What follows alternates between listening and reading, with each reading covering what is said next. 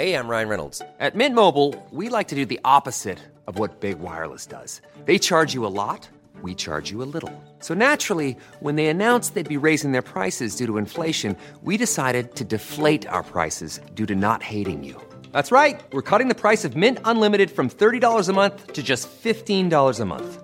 Give it a try at mintmobile.com slash switch. $45 upfront for three months plus taxes and fees. Promote for new customers for limited time. Unlimited more than 40 gigabytes per month. Slows. Full terms at mintmobile.com.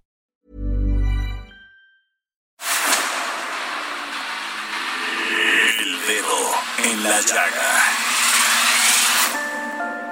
Había una vez un mundo en el que nadie creía.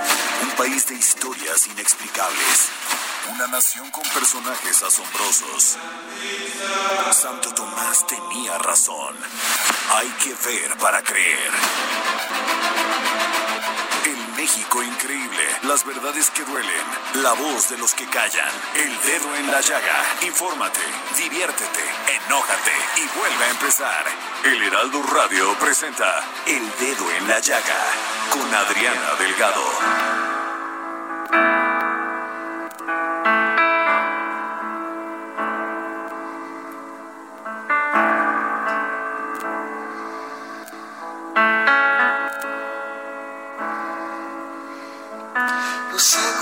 Decirte que hoy me he dado cuenta del tiempo que perdí contigo dando vueltas a un sueño donde me jurabas ser princesa y el resultado ser tan solo, solo una promesa. Decirte que hoy me he dado cuenta que has apurado a fondo mi paciencia. Hoy sé que nunca has entregado nada a cambio, que he sido yo solo un juguete entre tus manos.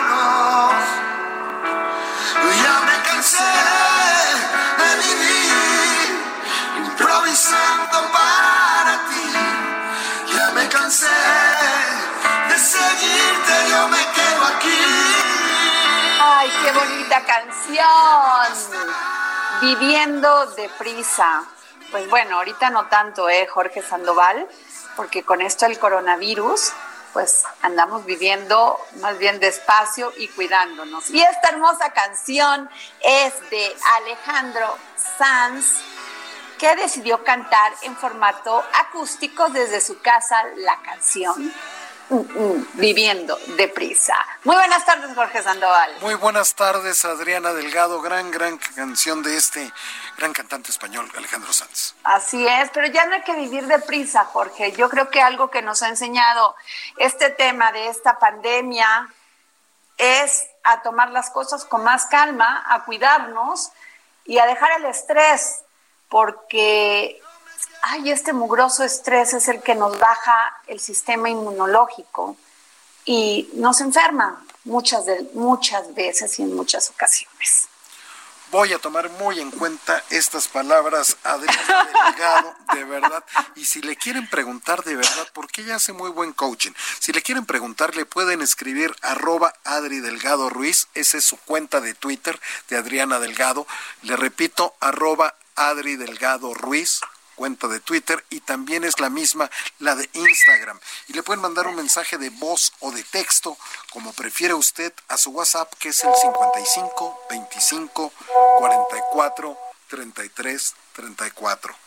Así es, Jorge Sandoval. Y por favor, dinos, porque estamos de mantelos, manteles largos, largos, largos en el Heraldo Media Group.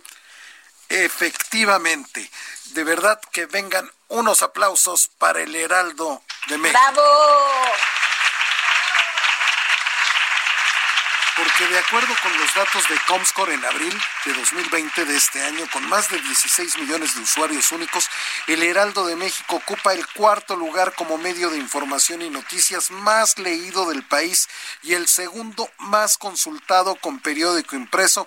Además figura en la posición número 20 entre las páginas web más leídas en México.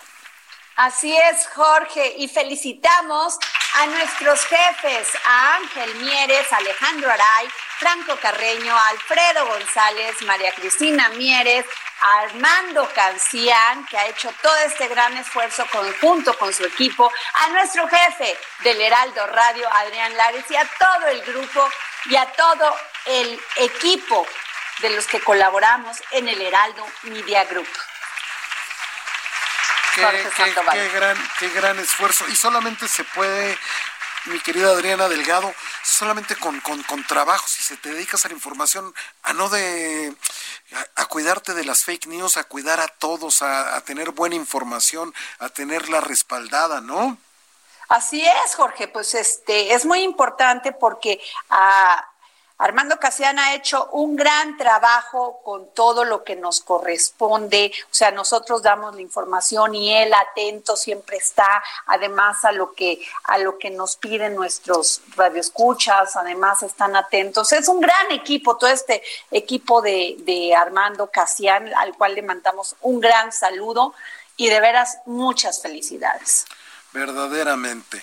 Y tienes mucha información el día de Así es, Jorge Sandoval, así es, porque fíjate que este, la Asociación de Gobernadores de Acción Nacional, que se conoce por sus siglas, el GOAN, a través de su cuenta de Twitter, señaló que le toma la palabra al presidente de México, Andrés Manuel López Obrador, acerca de la revisión del pacto fiscal.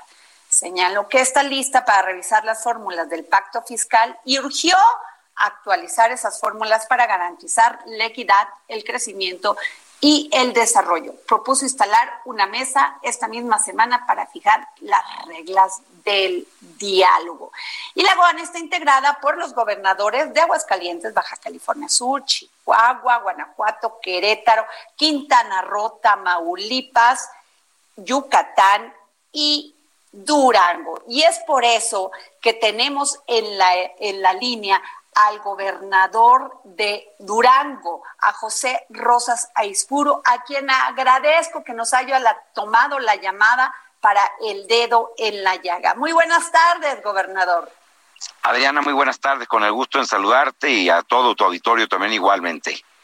Oiga, gobernador, pues, pues ya les tomó la palabra el, el, presidente de la República, Andrés Manuel López Obrador, para revisar el pacto fiscal que viene desde 1980.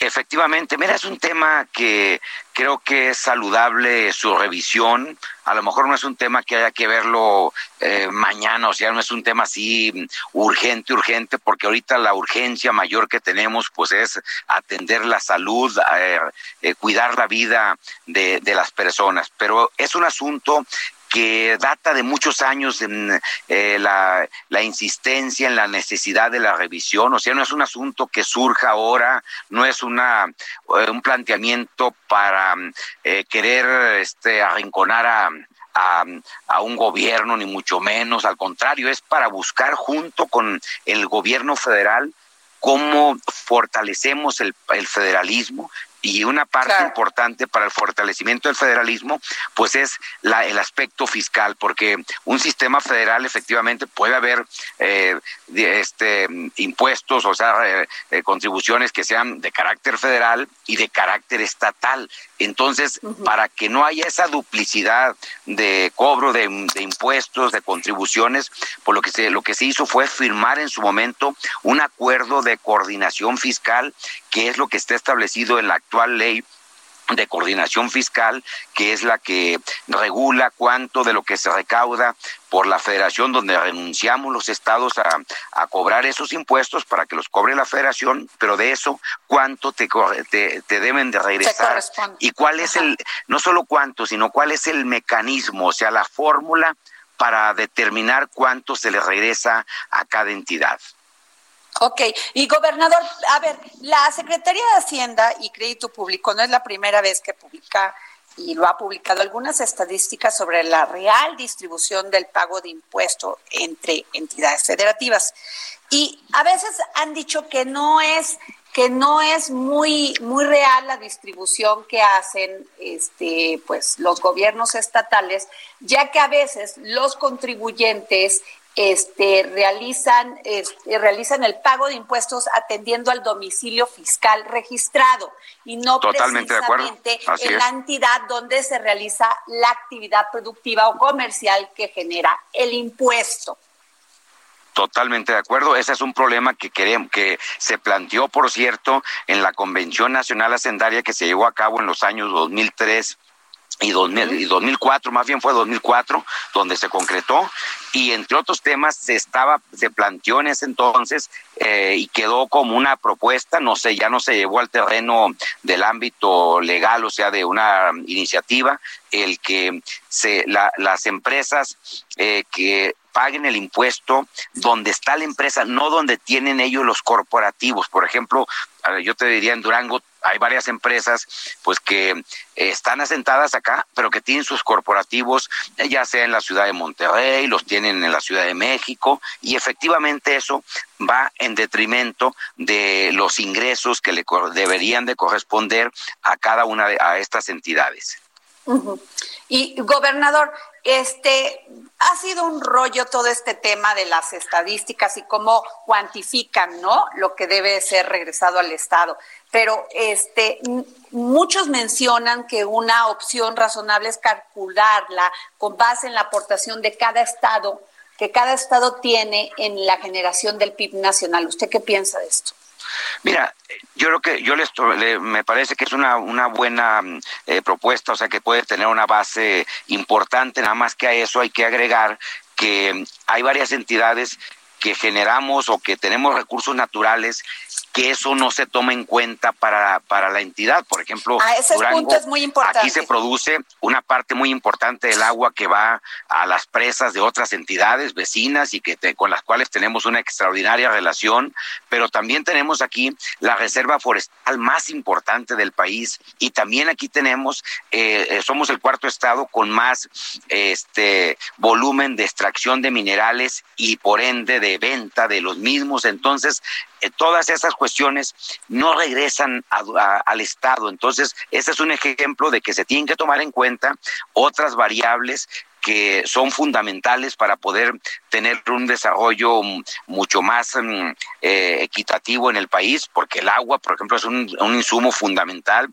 Durango, por ejemplo, es el primer estado el que tiene la mejor condición para generar energía fotovoltaicas, por eso nosotros estamos insistiendo en que no se cancelen esos proyectos porque hay inversiones importantes y sobre todo porque hay proyectos en puerta que nos van a ayudar a que como país aportemos año con año, como lo dice por la propia ley, ya que tengamos em, la generación de más, de un porcentaje mayor de energías limpias y que vayamos dejando las energías fósiles eh, ya más, más de lado, que ya no, no tengan la preponderancia que hoy en día tienen.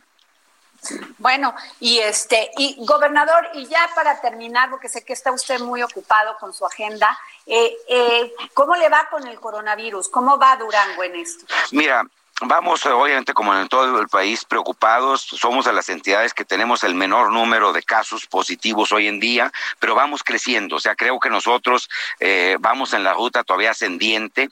Eh, y eso nos preocupa porque nos puede llegar a colapsar los hospitales. Hoy tenemos todavía un margen muy amplio, pero si esto continúa durante varias semanas, si esto continúa durante meses, pues eh, obviamente que va a llegar el momento que no tendríamos capacidad en los hospitales para atender a todas las personas que requieren una atención este médica porque hay que todo el mundo sabemos que el coronavirus pues una buena parte un porcentaje importante no requiere la atención médica y de los que requieren la atención médica pues los que van a la especializada que es al área de terapia intensiva que requieren el ventilador pues ese es un tema ya más complicado que no tenemos obviamente la infraestructura en este país suficiente para eso, pero además hay que decir que hay que seguir atendiendo todos los demás problemas que tenemos en materia de salud. O sea, todos los días se siguen dando consultas, todos los días sigue habiendo operaciones quirúrgicas, tratamientos. Entonces,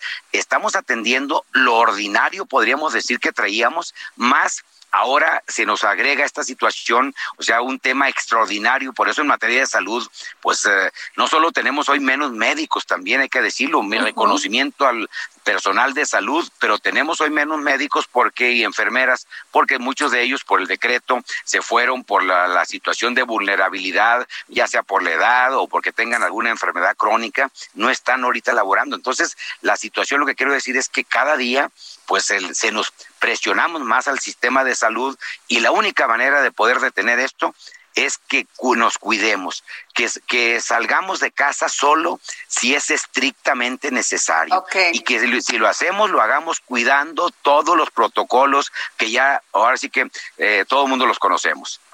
Y gobernador, pero entonces eh, Durango no entra el primero de junio con semáforo verde. No, no, nosotros estamos en, ahora sí que yo te diría, solo eh, hay una entidad del país que, que, va a tener un semáforo distinto al que tenemos el resto, o sea, casi todos vamos a entrar eh, con semáforo este eh, rojo o este o, o guinda. Pero la industria, las estas Sí, no, sí, las actividades esenciales esas se llevan a cabo en cualquier, no importa el, color del semáforo, o sea, aún en, el más alto, en el rojo, nos eh, eh, entran las tres actividades, las que ya estaban, más las que se suman, que es la actividad este de ramo automotriz, de minería y del sector de la, de la construcción. O sea, esas entran, nada más que entran con una serie de protocolos que nos tienen que garantizar que mm, primero no van a entrar a trabajar todos los trabajadores de un día para otro, porque tiene que ser de manera gradual y si vemos que esto nos empieza a generar un problema en materia de salud, obviamente que tenemos que dar marcha atrás. O sea, no, no podríamos en aras del, de generar mm, este más riqueza, pues estar afectando de manera sensible la salud de las personas. Vamos a, abrir todo lo que podamos en la economía, pero siempre y cuando eso no nos lleve a afectar eh, sensiblemente la salud y desde luego, pues a, la mayor preocupación es la pérdida de, vidas humanas. Pues muy bien, muchas gracias, gobernador. no, gracias a ti, Adriana. Estoy como siempre a tus órdenes, Adriana. Muchas gracias. Gracias por habernos tomado la llamada para el dedo en la llaga. Gracias. Bueno, Jorge, pues ¿cómo viste?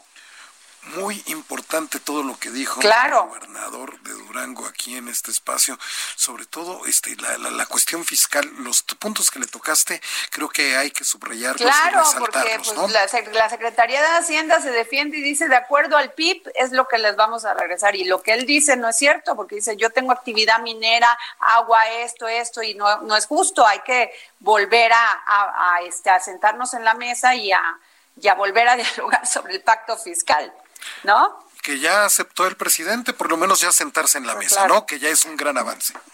Así es, Jorge Sandoval. Y bueno, este, fíjate, Jorge, que es muy importante esto que ayer se dio a conocer. Si quieres, dándome la nota, porque es muy importante lo de las empleadas domésticas. Efectivamente, este, con el propósito de sensibilizar a las personas sobre la situación de vulnerabilidad a la que han quedado expuestas cerca de 2.3 millones de trabajadoras domésticas que hay en México que viven al día, que no cuentan con seguro social, se lanzó esta campaña Cuida a quien te cuida, Adriana Delgado. Así es, y el propósito es sensibilizar a las personas sobre la situación de vulnerabilidad a la que han quedado expuestas, porque son casi 2.3 millones de trabajadoras domésticas, Jorge, que en México que en México que viven al día y no cuentan con seguro social. ¿Sí me explicó? O sea, ni siquiera tienen la posibilidad de poder de poder ir al IMSS y si tienen alguna algún síntoma de, COVID pues ya deja de COVID, de otra u otra de cualquier otra cosa. Entonces, es por eso que ellos pues, lanzaron esta campaña que me parece muy buena, que se llama Cuida a quien te cuida. Hay que sensibilizarnos, porque hay personas que tienen trabajando con nosotros 20, 30 años y que no cuentan con seguro social Y eso me parece muy injusto, Jorge, mucho, muy injusto. Efectivamente, y son quienes más nos cuidan. Porque a veces me dicen, no, pero es que yo siempre pago, que además les pago el doctor, sí, pero no es lo mismo. En un tema de hospitalización, cómo apoyamos a la gente que nos ha cuidado y nos ha querido. Y es por eso que tenemos a Marcelina Bautista, fundadora del Centro de Apoyo y Capacitación para Empleadas del Hogar. Muy buenas tardes, Marcelina. Hola, buenas tardes. Oye, Marcelina, primero te quiero, te quiero felicitar porque de veras que tu lucha ha dado, ha dado frutos, ¿eh? Mucha gente, después de todo esto que ustedes pues han hecho, eh, han trabajado todos los días para, para, para pedir sus derechos, para ser reconocidas este, y reconocidos, pues ha dado frutos, Marcelina. Y aquí está este, este tema muy importante que tú pones como y pones el dedo en la llaga. Eh, sí, muchas gracias. Efectivamente, por el hecho también de trabajar 22 años en, en las casas, me identifico mucho con mis compañeras que hoy están pasando eh, tan mal esta crisis.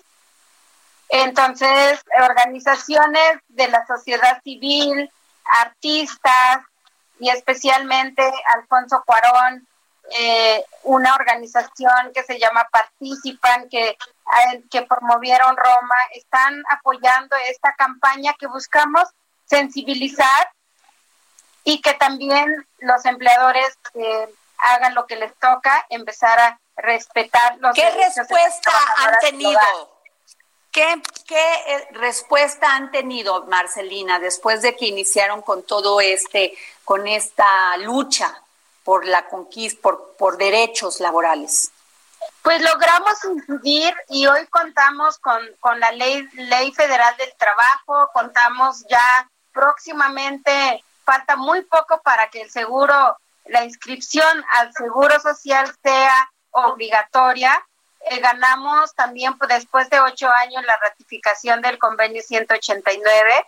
La respuesta de los empleadores no ha sido tan buena y siguen resistiéndose y, y vuelven vuelven a, a, una costumbre que ya ya tiene que pasar de moda porque no podemos seguir así eh, en pleno siglo XXI y, y siguen muchas explotando a las trabajadoras del hogar. Ahora, Marcelina, hay un tema que también dice la otra parte. Este, eh, hay mucha gente que entra, es de entrada por salida o va una vez a la casa nada más. Y entonces dicen, oye, si es así, ¿cómo puedo, puedo, este, pues, eh, yo le pago a esta persona porque venga, o sea, un día laboral y a laborar, perdón, en una semana. ¿Qué tienen que hacer ahí? Sí, las trabajadoras del hogar cuando tienen un día con una eh, persona tienen otros días con otros. Entonces, eh, hay para todo y para eso está el plan piloto que ha buscado la manera de cubrir todas estos estas eh, formas que ahora se da con las trabajadoras del hogar, que incluso tienen hasta siete empleadores a la semana, todos ellos tienen la obligación de, de, dar seguridad social a sus trabajadoras y entonces la trabajadora une todo eso salario para que le dé un salario total de, de, de un mes y con eso puedan pueda tener seguridad social y cada patrón paga lo proporcional que le toca. Ahora, Angelina, te quiero, nos vamos a tener que ir a un corte y regresamos porque te quiero hacer una, una última pregunta, pero a ver, ¿te puedes quedar después del corte? Claro que sí.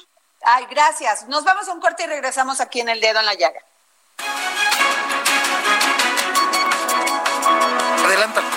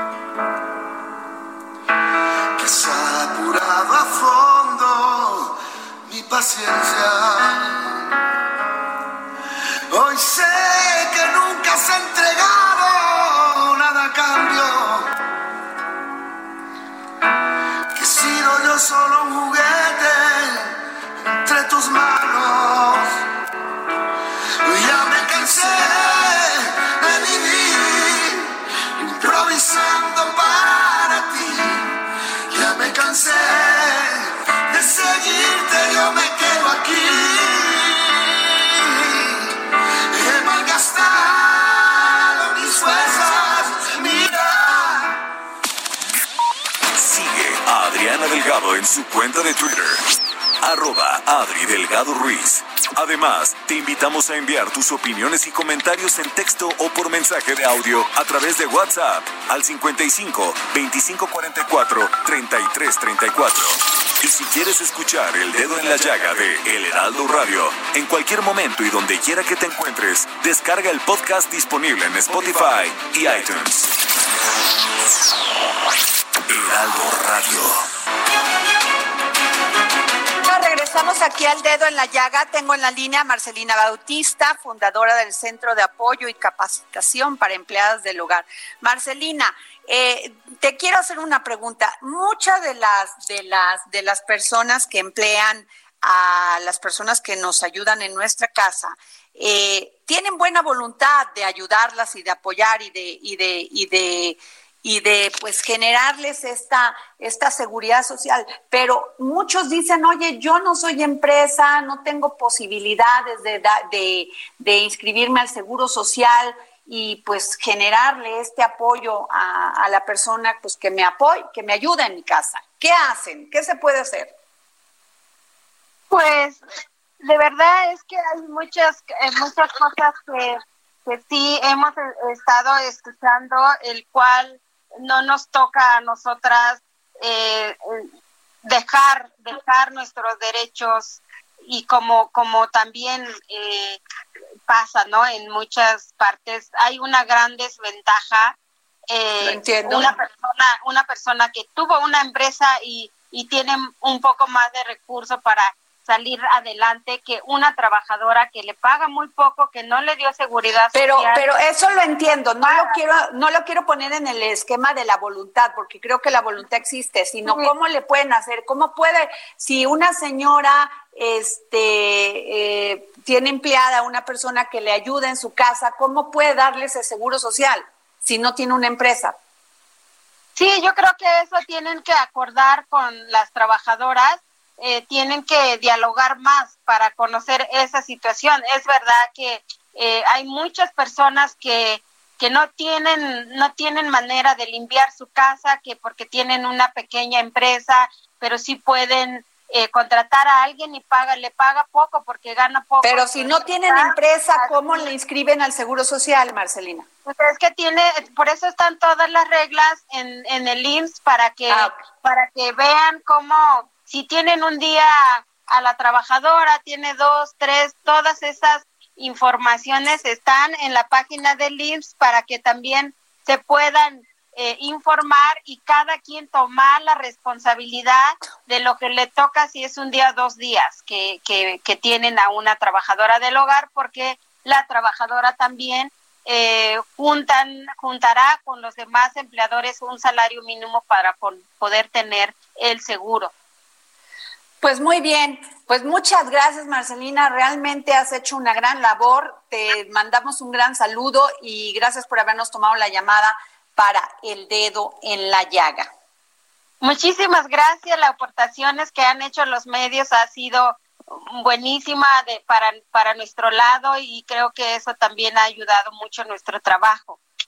Claro, muchísimas gracias Marcelina.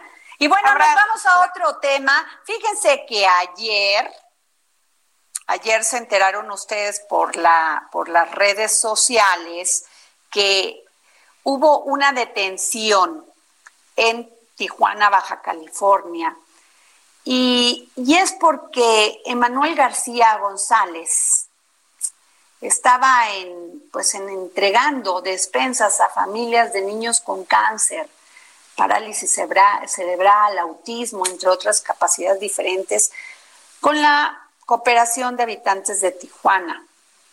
Y pues llegó la policía de Tijuana y se lo llevó preso porque supuestamente ellos, este, aparte se estaban manifestando porque no llegan muchos de los, de los medicamentos para estos niños con cáncer, este, que no traían cubrebocas y que pues se iban presos porque estaban, pues podían ser posible vehículo de contagio.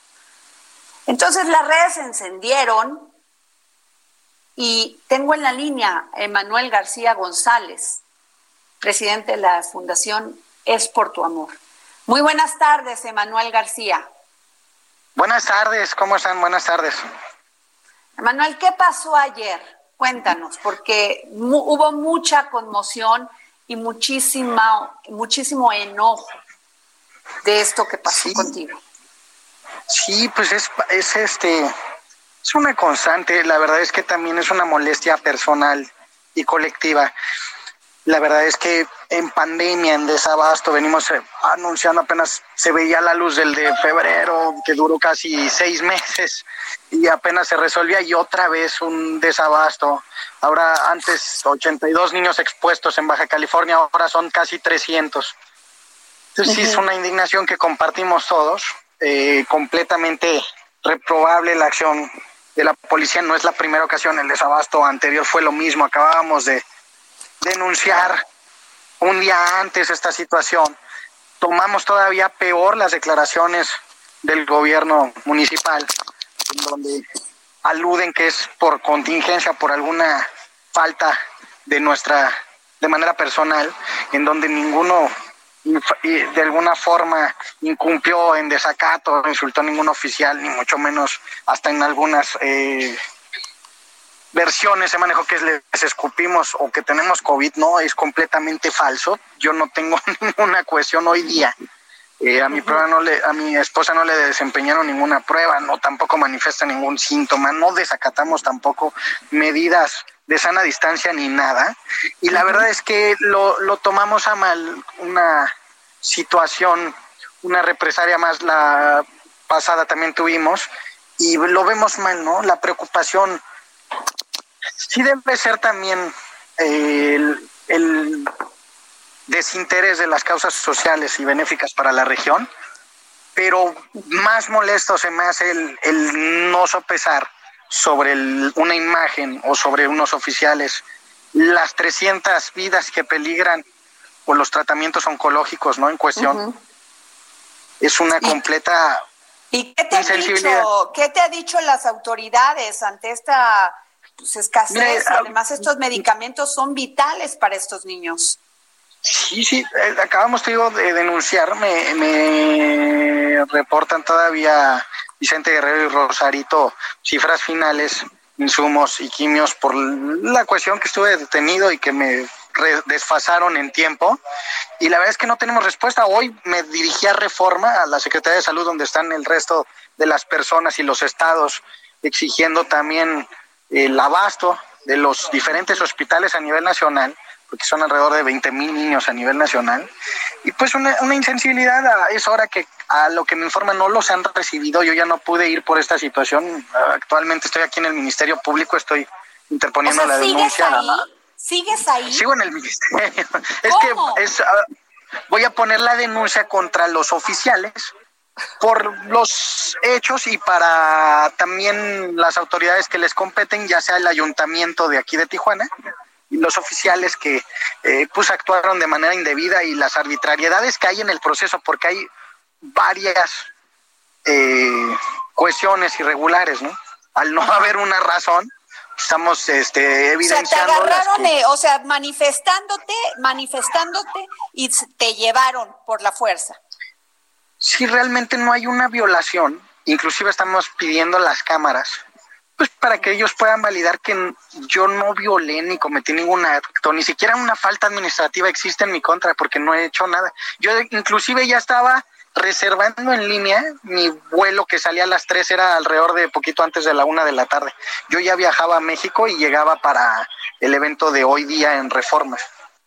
Esa es la realidad. Qué barbaridad, qué barbaridad pues, ¿qué te puedo decir? O sea, la insensibilidad y además, pues, no quererse este, enfrentar a una a un tema tan importante como es, porque ocultan este tema con el COVID, pero el verdadero problema es la escasez de medicamentos para los niños con cáncer.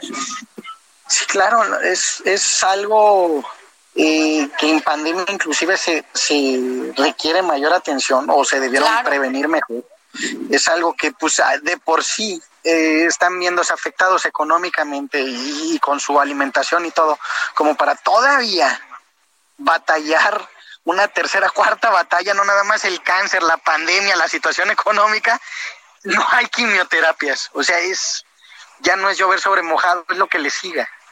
Ay, este Manuel García García, te agradezco mucho que nos hayas tomado la llamada. Al contrario, presidente de la Fundación Es por tu Amor AC.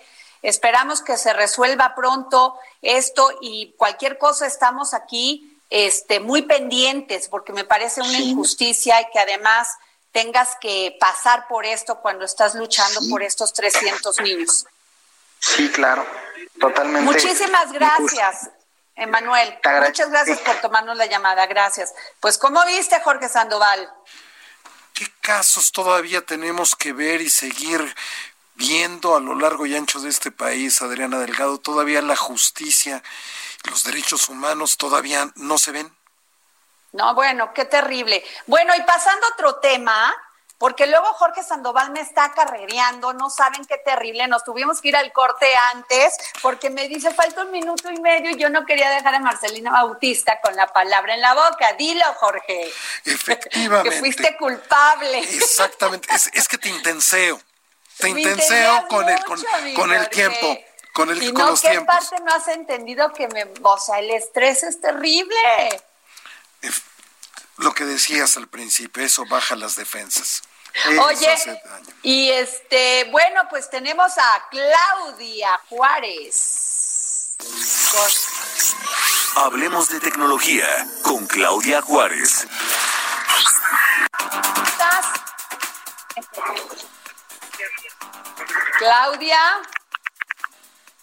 Hola Adri, Jorge, muy buenas tardes. ¿Cómo, los ¿cómo les va en radio son importantes, ¿eh, mi Clau? A ver, cuéntanos. Ya, es que de, pronto la tecnología nos, nos pues, eh, Adri, en estos momentos es súper importante tener la mejor conectividad posible en todo el país, sobre todo por toda la gente que está trabajando desde casa y por las empresas que están optimizando recursos. Entonces, aquí el gobierno federal está, está también poniendo manos a la obra en el tema de telecomunicaciones y en este objetivo, como bueno, como parte del objetivo del despliegue de fibra óptica, que es el servicio que permite proveer de más eh, servicios de telecomunicaciones a una mayor cantidad de, a mayor cantidad personas la empresa estatal que es CFE Telecomunicaciones e Internet para Todos inició ya la construcción del plan de conexión de la Ciudad de México denominado Anillo Cero que conectará a 19 secretarías de Estado y generará la posibilidad de reducir en forma importante los altos costos de conectividad que enfrenta el gobierno. Y es que, como debes de saber, Adri, es prioridad del gobierno del presidente Andrés Manuel López Obrador dar conectividad universal a todo el país antes de que concluya su mandato. Entonces, pues este anillo cero es con lo que van a empezar a construir y a reforzar la red de fibra en la zona metropolitana. Esto es para garantizar que los servicios de conectividad de internet banda ancha pues no eh, no queden a, a desear o queden a, a dejar pendientes servicios a todas las personas que en este momento están eh, pues dependiendo de una buena y eficiente conectividad. Entonces ayer justamente la Secretaría de Comunicaciones y Transportes presentó este programa en donde se destaca pues la participación importante eh, de esta empresa durante la contingencia justamente provocada por la pandemia por la pandemia del COVID y que hasta este momento se ha proporcionado conexión de fibra óptica a 18 hospitales de alta especialidad, tanto en la Ciudad de México como en diferentes entidades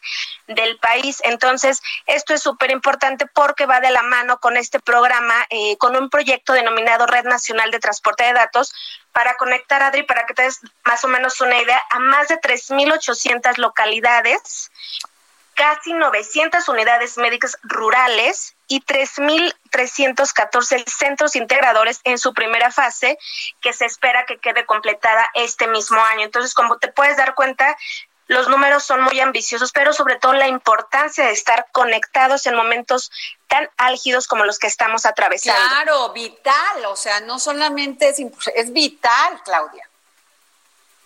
Exacto. Eh, tener conectividad, estar comunicados en estos tiempos eh, da, eh, da mucho más posibilidad de vivir una situación menos estresante, sobre todo los hospitales y cuando se están desarrollando tantas aplicaciones, tantos servicios de tecnología en estos momentos para dotar de mayor información a toda la gente que está dando los servicios. Pues muchas gracias por la información, Claudia. Te mandamos un gran saludo y cuídate mucho. Ustedes también un gran saludo y que pasen buenas tardes.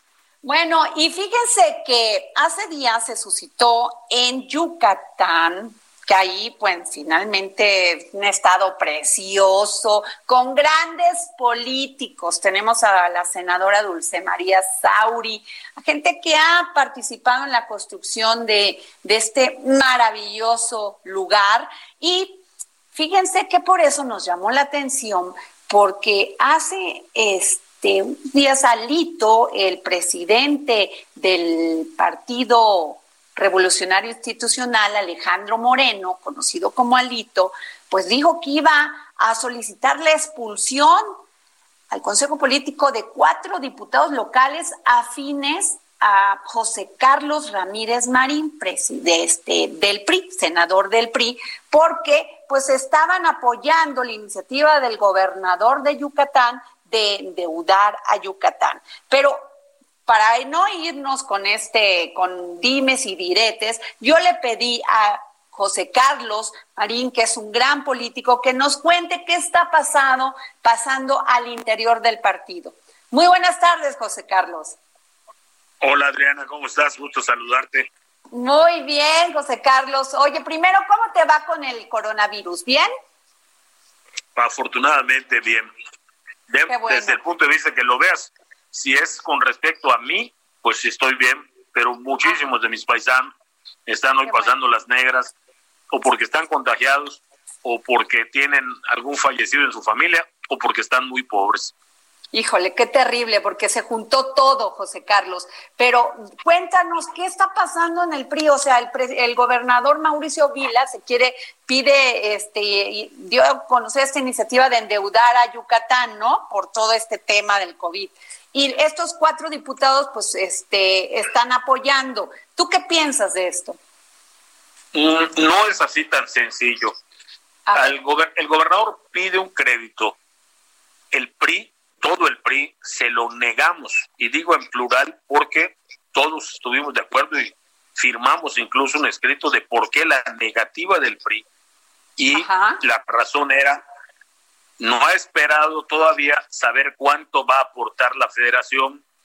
Es un programa de infraestructura, no, lo va, no va a solucionar lo que viene. Y le dijimos que había que hacer un plan integral.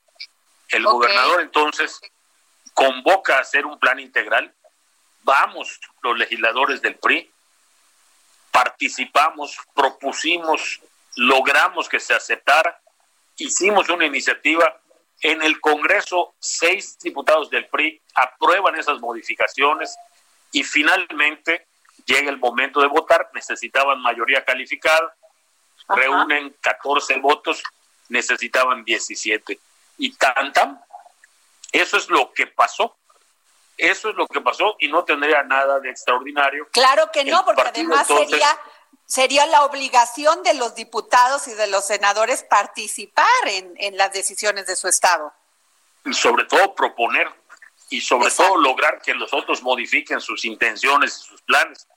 Pero en la dinámica local obviamente pues se forman bandos unos por el sí y unos por el no.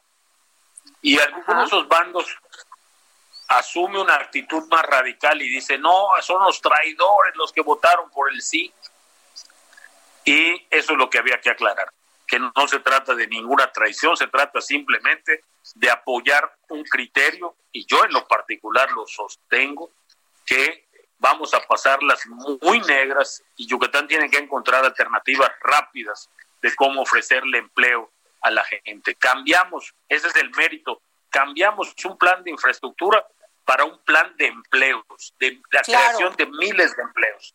Y eso, pues bueno, ya no se aprobó, pero eso no quiere decir que el gobernador ahora diga, pues no se aprobó y ni modos. Sigue siendo obligación del gobernador encontrar las alternativas y las soluciones. Sigue siendo el principal responsable de responderle a Yucatán por los empleos que vamos a necesitar, porque la necesidad no va a desaparecer porque unos diputados voten a favor o voten en contra. Y el responsable de ejecutar eso es el gobierno. Todo esto le expliqué yo personalmente al presidente del partido, que como siempre me escuchó con mucha atención y con mucha consideración. Y pues lo que sigue es una conversación seguramente con los diputados donde harán valer sus argumentos y demás.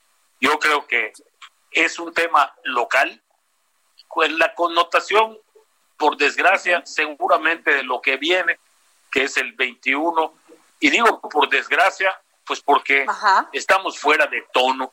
En este momento, hacer cálculos electorales me parece a mí de lo peor cuando hay gente que se está muriendo. Así es, José Carlos, porque no solamente el tema de salud, sino el tema económico. ¿Y cómo lo está pasando ahorita Yucatán, eh? Con todo esto, pues todos los negocios que tuvieron que cerrar, la industria. La estamos pasando negras se ha prolongado esta cuarentena, estamos todavía en la parte crítica, no podemos, estamos lejos todavía de poder cantar victoria, la gente se ha disciplinado, pero esta disciplina le cuesta. Y Yucatán, Adriana, tú decías al principio, es un estado maravilloso, pero también es un estado muy pobre, de gran desigualdad. En un contraste enorme en la ciudad de Mérida y con solo cruzar el anillo periférico que la rodea, vives otra realidad completamente diferente. Y eso es lo que hay que cambiar. Y eso es, ese es el gran reto ahora, porque esa parte desigual, pues un día se va a dar cuenta de que son mayoría, como ha pasado en otros estados de la República, y estos valores que hemos defendido y que nos dan personalidad a los yucatecos, un día la gente va a decir que pues sí, serán muy, muy valores, pero la familia tiene que comer. Eso es lo que tenemos que evitar la violencia, la desestabilización. José Carlos, ¿y, cuál ha sido el papel de, independientemente de, a nivel local, en esto de llegar a acuerdos con el gobierno estatal y, apoyar cuando se tiene que apoyar y pues, decir cuando no? Pero, pero, ¿cuál ha sido el papel del PRI nacional? Porque yo, yo la verdad me pregunto, ¿dónde están las propuestas sobre muchos temas que el PRI ha mantenido silencio? O sea, pues este, unos por acá, otros por allá, pero no en cohesión, no como partido a defender el tema de, impuestos, eh, o sea, muchas, muchas cosas que tenemos todos los días que estar debatiendo en los medios y no y no no los partidos pues no tienen esa presencia que desearíamos los ciudadanos independientemente somos si somos de un partido u otro. Pues sí Nada más que los ciudadanos, estoy seguro que ya están haciendo cuentas y dirán, le dimos demasiado al Poder Ejecutivo, le dimos demasiado cediéndole las cámaras. No es por falta de ganas que la oposición no haga más, simple y sencillamente tiene un papel muy limitado en los congresos porque tiene un número muy limitado de senadores y de diputados. En la Cámara de Diputados Morena con sus aliados alcanza mayoría absoluta y calificada. Y en la Cámara de Senadores, sin ningún problema, alcanzan mayoría absoluta.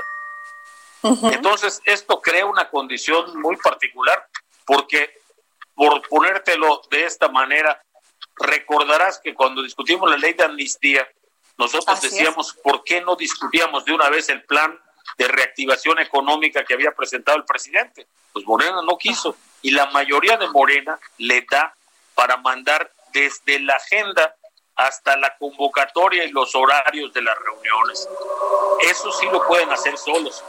Entonces, el papel de la oposición es un papel que cobrará relevancia cuando se haya modificado la estructura de las cámaras, cuando haya, eh, cuando exista una modificación en esa abrumadora mayoría que tiene hoy el mismo partido que detenta el poder ejecutivo, o sea, el partido del presidente. Pero no son falta de ganas, estoy seguro que no. Ah, que el partido tiene una serie de indefiniciones, sí. Que el partido debe trabajar más en su eh, fortaleza particular en lugar de estar viendo hacia los otros, hacia un lado a la derecha o hacia un lado a la izquierda, sí. El partido debe trabajar para ser el partido, el PRI. Y en ese sentido todavía hay mucho por hacer. Pero como oposición yo creo que cumple el papel que le toca con los con las fuerzas que tiene, ¿no? Claro, pues muchas gracias, José Carlos. Marínez Ramírez, eh, Ramírez, este senador de la República, senador por Yucatán. Muchas gracias por habernos tomado la llamada para el dedo en la llaga. El Heraldo Radio presentó El Dedo en la Llaga con Adriana Delgado. Heraldo Radio. Tired of ads barging into your favorite news podcasts? Good news. Ad-free listening is available on Amazon Music for all the music plus top podcasts included with your Prime membership. Stay up to date on everything newsworthy by downloading the Amazon Music app for free or go to amazon.com slash news ad free. That's amazon.com slash news ad free to catch up on the latest episodes without the ads.